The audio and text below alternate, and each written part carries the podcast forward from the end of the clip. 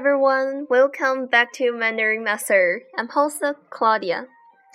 Well, before I getting started, uh, I want to say some person said my background music is really bad, so I changed it. So I hope you guys can adapt it. Well, let's get started now. Well, today I want to teach you a phrase, 外行.外行, that means layman or to say outsider. It's really, really useful and it's a noun.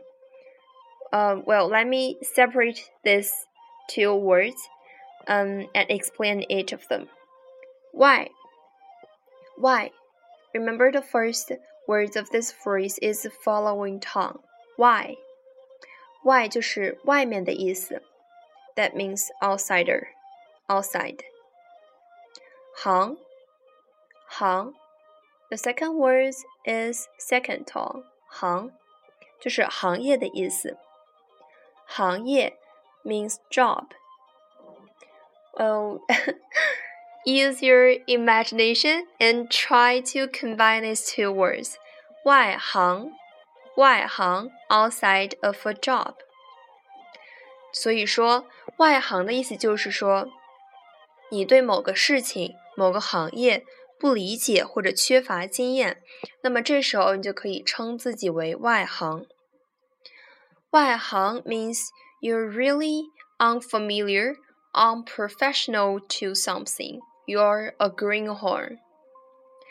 那大家还记不记得我在 Mandarin Master 第四集的时候讲过一个词是拿手？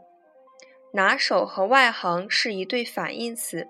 可以这么说，虽然两个词词性不太一样，但是拿手的意思是拿手 means you're good at do something，但是外行的意思就是 you're unfamiliar of something。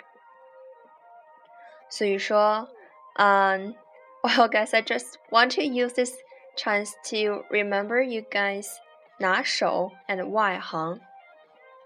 Try to remember this too, and try to use them well, let's let us check out a dialogue. Sorry, today's not dialogue, today's example. Excuse me. So, 谈到炒股，我不过就是个外行。谈到炒股，我不过就是个外行。Well, that means when talking about stock, I have to say that I am just a layman.